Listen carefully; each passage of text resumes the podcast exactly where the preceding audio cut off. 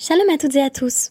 Merci d'être de retour sur Dafyomi pour l'étude des Dapim 78 et 79 du traité Ketubot. Aujourd'hui, je vais avoir l'occasion d'évoquer la relation mère-fille. C'est pourquoi j'ai choisi, en guise de référence, les lettres de Madame de Sévigné. C'est en effet par cette œuvre que Madame de Sévigné s'est fait connaître. Or, les plus belles sont celles qu'elle adresse à sa fille, la comtesse de Grignon, qui la quitta au début de 1671 pour aller rejoindre son mari en province. La marquise de Sévigné va alors déployer tous ses talents littéraires pour dire combien sa fille lui manque. Ce faisant, elle fait entrer la relation mère-fille, jusqu'ici occultée dans un monde littéraire largement masculin, dans les belles lettres françaises. On va justement rencontrer dans la Guémara une mère qui aime beaucoup sa fille, mais qui aime surtout beaucoup l'argent. Haïcha Shenaflou. Nous entrons dans le huitième pérec du traité Ketubot, qui évoque les Nirse Melog, désignant un type de propriété qui appartient à l'épouse lorsqu'elle se marie. La règle générale, rappelée sur le site du Dafyomi Senzel Center, est que si une femme se marie et qu'elle a déjà euh, donc euh, des titres de propriété à son nom. Elle garde cette propriété, mais son mari est ce que l'on appelle ochel perot, c'est-à-dire il va euh, récolter les intérêts si elle tire par exemple un profit du champ, qu'il s'agit d'un champ dont elle avait hérité en amont du mariage. Donc, on n'est pas vraiment dans une séparation de biens, mais on n'est pas non plus dans une communauté de biens absolue.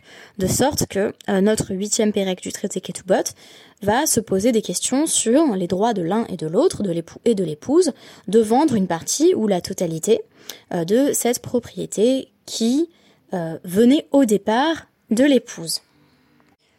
Un rappel toutefois pour mieux comprendre cet asservissement, du moins partiel, de l'héritière à son mari le mari ayant la responsabilité, dans la plupart des cas, sauf si il y a un arrangement différent dans le mariage, de nourrir et de vêtir son épouse, il va euh, récolter ce qu'elle gagne, y compris euh, dans certains cas ce qu'elle a gagné, notamment si elle hérite après le mariage, de sorte qu'il va se servir euh, de cet argent qui vient de la femme pour justement subvenir à ses besoins à elle.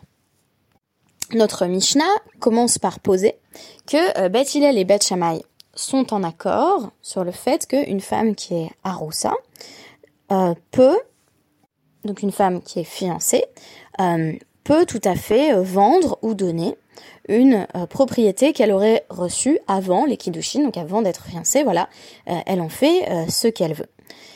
Beth Shammai affirme que même après les fiançailles, si cette propriété a, été reçue après les fiançailles, elle peut toujours la vendre, alors que selon Beth elle ne peut pas la vendre, mais si elle l'a tout de même vendue ou donnée, euh, c'est Kayam, donc ça, ça tient, on ne revient pas euh, sur la vente.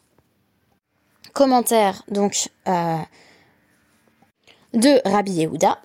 Les sages ont dit à Rabban Gamliel, bah, c'est étonnant que le mari ne puisse pas décider dans tous les cas du statut de la propriété de la femme, parce que euh, dans la mesure où l'époux a acquis une femme, en quelque sorte, il il serait bien surprenant qu'il n'hérite pas également de tout ce qui lui appartient à elle. Réponse de Rabban Gamliel. C'est déjà suffisamment humiliant de suggérer que si elle a hérité d'une propriété donnée euh, après, euh, après le mariage, et qu'elle la vend, euh, le mari pourrait ensuite aller reprendre ce qu'elle avait vendu ou donné euh, de la main des acheteurs en disant je suis le mari et j'étais pas d'accord. Donc c'est déjà euh, suffisamment honteux comme situation. donc à nous bochine, on a honte de ça, de permettre ça. On va pas en plus Megalgelim allez-nous et hayeshanim dire que le mari peut procéder ainsi pour littéralement ce qui est vieux, donc une propriété dont elle avait déjà hérité auparavant. Alors cette expression de Anou Boshin est très intéressante. Euh, il y aurait quelque chose effectivement d'humiliant ou de honteux Dans la scène qui va opposer le mari à l'acheteur, donc le mari vient dire non, moi je voulais pas que ma femme vende, rends-moi la propriété dont elle avait hérité. forcément, moi j'y lis une connotation féministe. de, en fait, c'est honteux de ne pas avoir laissé à la femme la possibilité de faire son propre choix sur cette propriété qui est en plus a fortiori si elle est déjà à elle depuis longtemps, mais même si elle vient de l'acquérir, euh, c'est quand même une situation qui est en fait humiliante pour elle. Et ce qui est étonnant, c'est qu'on dit pas c'est humiliant pour la femme, si on dit c'est c'est presque, ça serait humiliant ou dégradant euh, que les sages imposent cela, euh, à savoir de permettre au mari d'aller prendre, reprendre la propriété vendue par sa femme qui appartenait quand même au départ à sa femme. Alors, quelle est la halakha là-dessus? Eh bien, on va suivre Beth Hillel comme d'habitude. Donc, je vous suggère de consulter le Rambam Sefer Nashim, Ilchot Ishut 22.8 et le Shulchan Aruch Even HaEzer 90.11, euh, qui affirme que euh, si donc une femme a hérité euh, de biens après ses fiançailles, a priori, elle ne doit pas vendre ses biens donc sans l'accord de son mari.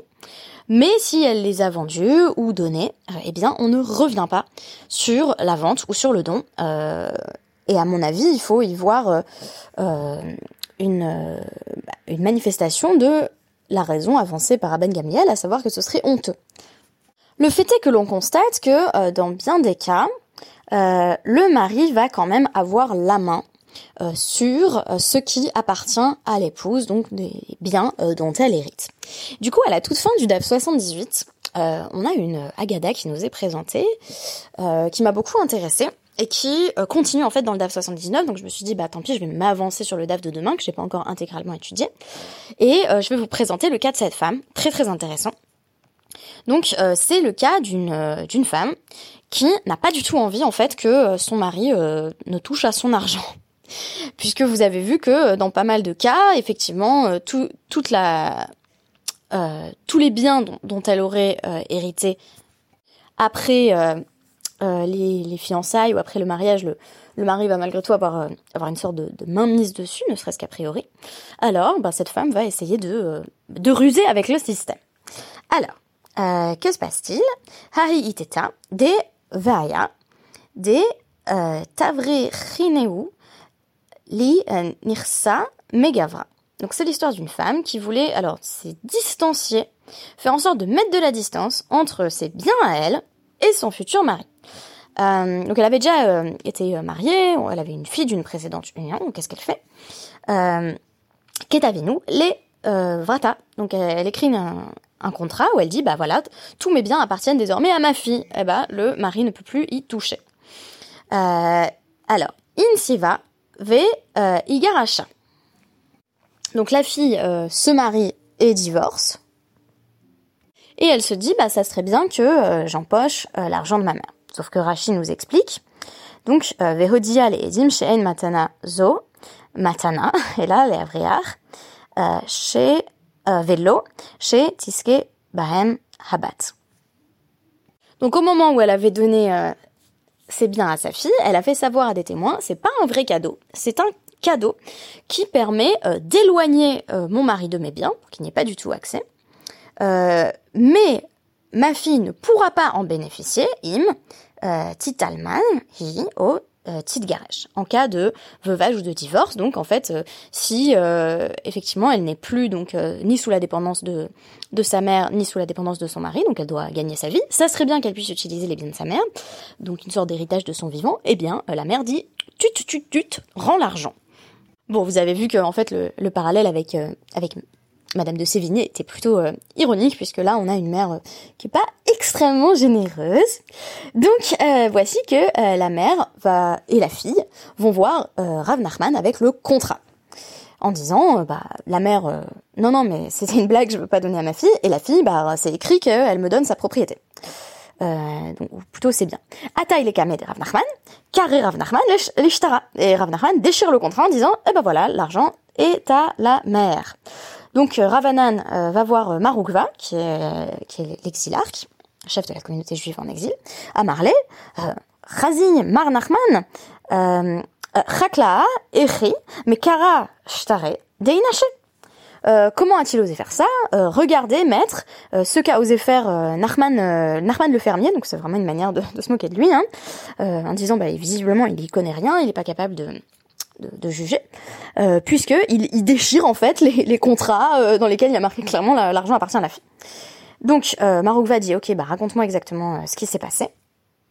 Et Ravanan dit bon arrive il lui explique et Maroukva lui dit bah c'était peut-être un shtar mavrachat donc c'était peut-être un contrat, euh, littéralement un contrat de fuite, un contrat d'évasion, qui permet en fait précisément euh, de ne pas avoir à partager euh, ses biens, principalement avec son mari dans ce cas-là, mais on pourrait envisager d'autres situations.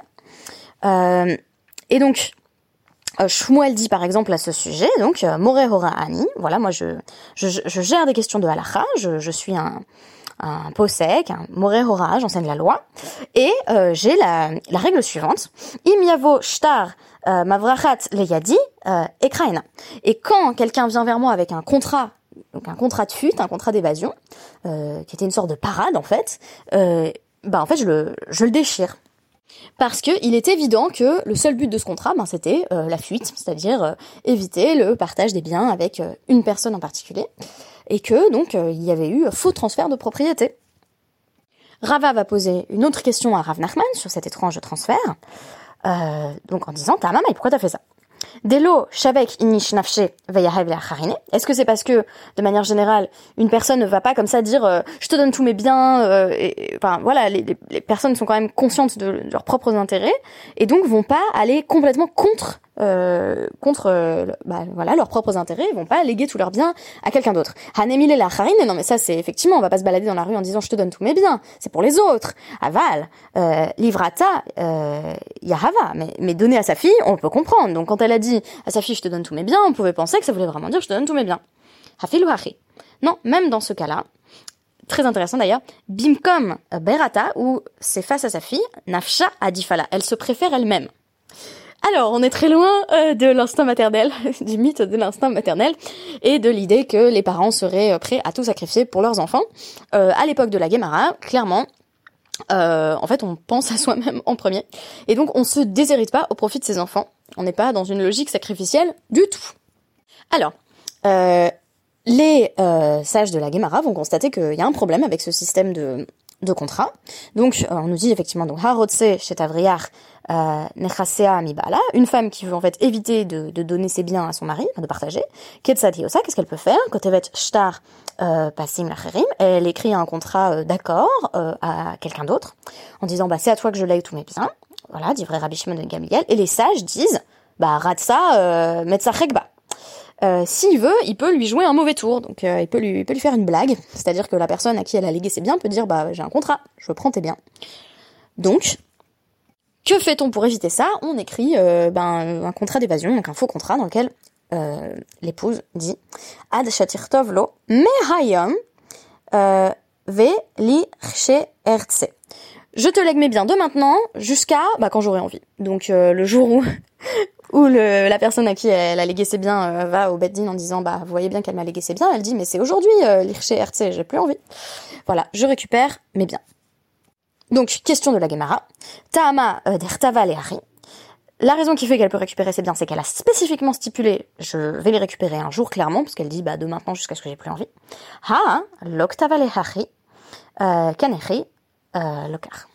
Sous-entendu, si elle n'a pas clairement spécifié, euh, je vais récupérer mes biens, euh, ça serait un vrai contrat. Donc, comment on fait pour distinguer le vrai contrat du faux contrat? Réponse de Rabbi Zeira, lokashia, ha bekulan, ha be miktsata. Euh, là où on n'a même pas besoin de préciser, je vais le récupérer à un moment donné, c'est quand une personne dit dans un contrat je donne tout. Voilà, j'ai tout donné à ma fille, parce que c'est clair que la personne n'a pas du tout l'intention de tout donner à sa fille. Personne va tout donner de son vivant. C'est complètement voilà, c'est absurde comme, comme stratégie, sauf si évidemment c'est pour empêcher son mari de mettre ses vilaines pattes dessus. Euh, mais ha, si on donne qu'une partie de ses biens, voilà, on dit tel champ. là, il faut quand même préciser dans le contrat jusqu'à ce que j'ai plus envie de donner. Euh, et donc là, on va se retrouver sur euh, le cas dont on vient de parler, qui est que bah, pour éviter de, de se faire euh, duper, il vaut mieux préciser dans le contrat. Et alors, on nous dit, VI, lo kanenhi lokeach. Si la personne qui est en fait inscrite dans le contrat, donc l'acquéreur ne peut pas prendre, nik ninu baal, on n'a qu'à dire que l'argent revient au mari. Parce que c'est comme si c'était en fait une, une, propriété qui, qui venait d'être euh, héritée, enfin réhéritée techniquement, euh, par la femme. Donc on n'a qu'à dire que ça suit la règle générale, euh, à savoir que bah, cet argent appartient désormais au mari. Amar Abaye. Abaye dit non, les, les sages ont décidé de, de protéger en fait, cet argent, c'est-à-dire de faire en sorte que si la femme ne veut pas effectivement partager ses biens avec son mari, elle, elle peut le faire. donc on nous dit Asaoum ki nechassim she'ein yadouin lebaal on a fait en sorte que cette propriété qui avait été donnée en cadeau, en fait, euh, a priori, si ça a été donné en cadeau, vous vous rappelez l'exemple de cette femme, elle s'est pas encore mariée, donc elle dit avant le mariage, euh, moi, je partage pas mes biens, j'ai envie de pouvoir euh, récupérer ce que j'ai. donc, elle dit avant, le mariage, j'en fais don à ma fille. Euh, et quand cet argent réapparaît, eh bien, euh, il n'a pas été connu du mari pendant tout ce temps. Donc c'était euh, de l'argent chez Ein Yadouin Labaal, inconnu, inconnu au bataillon pour le mari. Ve'alibad et Rabbi Shimon. Et la halacha suit Rabbi Shimon, qui affirme que un mari n'a pas accès aux biens de l'épouse s'il n'en connaît pas l'existence. Auquel cas, si la femme décide de vendre, euh, eh bien la vente est tout à fait euh, donc elle est acceptée, elle est, elle est valide. Euh, du fait que le mari n'avait pas connaissance de cet argent, on fait comme si euh, voilà cet argent avait été hérité. Par exemple, les, les, exemples qui sont donnés pour justifier cet avis de Rabbi Shimon, c'est elle vient d'hériter d'argent qui, qui, vient de l'étranger. Ben, elle en fait, elle en fait plus ou moins ce qu'elle veut, elle peut vendre. bah ici c'est pareil parce que comme ça avait été donné en cadeau, euh, à la fille en l'occurrence, c'est comme si ça n'existait pas pour le mari pendant tout ce temps. Donc ce qui est très intéressant, c'est qu'on va avoir donc la règle générale, euh, qu'on comprend quelque part, que on va pas dire qu'elle est pas patriarcale, mais on va dire, on comprend la logique que euh, vu que c'est l'homme qui s'occupe de tout du point de vue financier et qui doit nourrir sa femme, la vêtir, etc., qui a un certain nombre d'exigences, on comprend pourquoi il empocherait éventuellement son héritage à elle. Mais on comprend aussi parfaitement, et les sages l'ont inscrit dans la loi, pourquoi une femme voudrait bah, protéger ses biens euh, et donc euh, faire en sorte que euh, le mari n'en touche pas un liard y compris la situation de Ochel Perrot dont on avait parlé au début du podcast, à savoir on n'a même pas envie qu'il touche aux intérêts de, notre propriété. Et donc, eh bien, on va avoir recours à un artifice légal qui est très intéressant, qui consiste à faire semblant de, de léguer ou, ou de, de faire don de sa propriété à quelqu'un. Euh, très intéressant aussi la réflexion sur la relation mère-fille, puisque cette pauvre fille qui vient de divorcer dit bon s'il te plaît maman, du coup je peux prendre ton argent et la mère dit absolument pas et elle la traîne devant le bed euh, et très intéressant aussi, Raven Nachman va trancher en faveur de, la mère en disant euh, bah finalement on s'occupe de soi-même en premier quoi. Voilà, c'est assez surprenant et on est on n'est pas effectivement dans, dans, notre idéal contemporain de, de l'amour inconditionnel de la relation mère-fille, mais j'ai trouvé ça tout de même très intéressant et très éclairant. Merci beaucoup. Et à demain. Je vais peut-être faire euh, demain le DAF de Shabbat ou voir si quelqu'un peut s'en charger pour moi. Euh, donc en tout cas, merci pour votre écoute.